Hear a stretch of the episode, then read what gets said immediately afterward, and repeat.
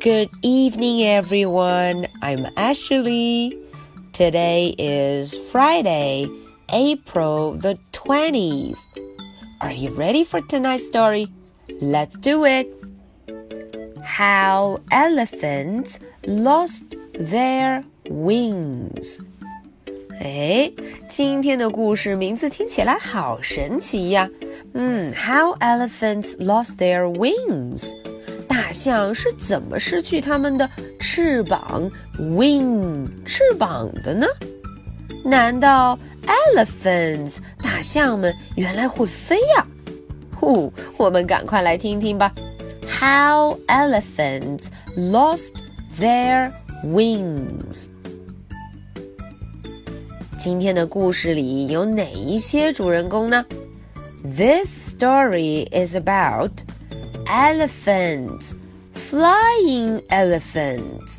嗯，第一位 flying elephants 会飞的大象。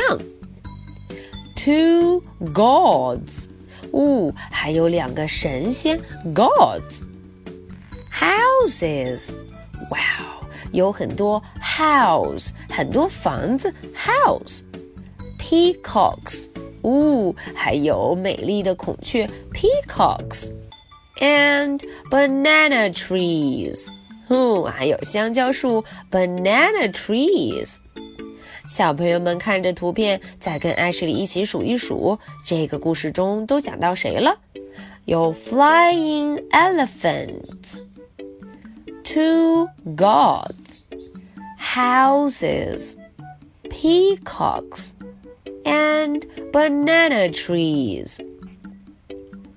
Once upon a time, elephants could fly. They flew everywhere. Whoa, look at the elephants. They are fly, fly, fly. 嗯，它们正飞得起劲，fly 飞得很高呢。they flew high into the sky and down to the ground. 呼，它们怎么飞呀？ 嗯，high into the sky，飞得很高很高，都快够到天空了，sky。And down to the ground，飞得很低很低，都快碰到了地面，ground。They even looped the loop。哦，它们还会在空中打圈，loop。the loop. Sometimes the gods flew on their backs. Ooh, these are the two gods. 这两位神仙呀，也会在 elephant 在大象身上坐一会儿，飞一会儿。But the elephants were noisy. Uh oh, elephants 动静可不小呢。They were very noisy. 他们都做些什么事呢？they yelled and crowed like roosters.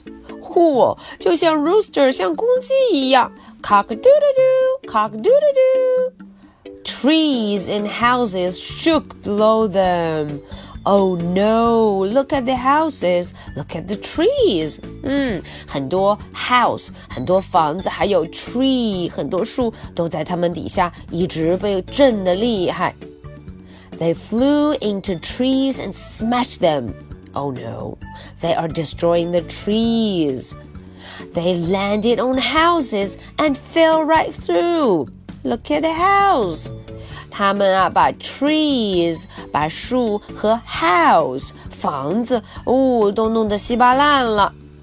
Soon all the trees were broken and there were no houses left. Oh no, trees and houses are all damaged. 嗯，所有的 tree 和 house 全都被摧毁了。We must stop them, said the gods, and they thought of a trick. 哎，这时候 gods 就要出现了，他们想了一个办法。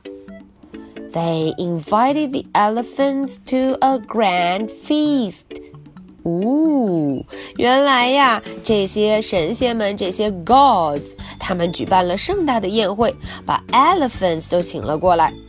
The elephants ate and ate. When their tummies were full, they slept. 哎，当这些 elephants 吃饱喝足了，他们就 sleep 睡觉，呼呼 sleep。那么我们的神仙要做什么呢 ？The gods took away their wings，呜，把他们的 wings 给偷走了，给了谁呀？They gave them to the peacocks and the banana trees.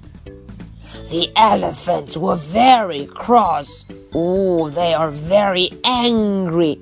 They shouted and they stomped. 嗯，elephants 生气了可不是小事，他们 shout 很大声 shout，他们很生气 stomp 咚咚咚的跺脚 stomp。But they didn't get their wings back and they never flew again. 大家看看，elephants 最后也没有把翅膀把 wings 给拿回来，所以呀，现在 elephants 大象们 它们就不会飞了。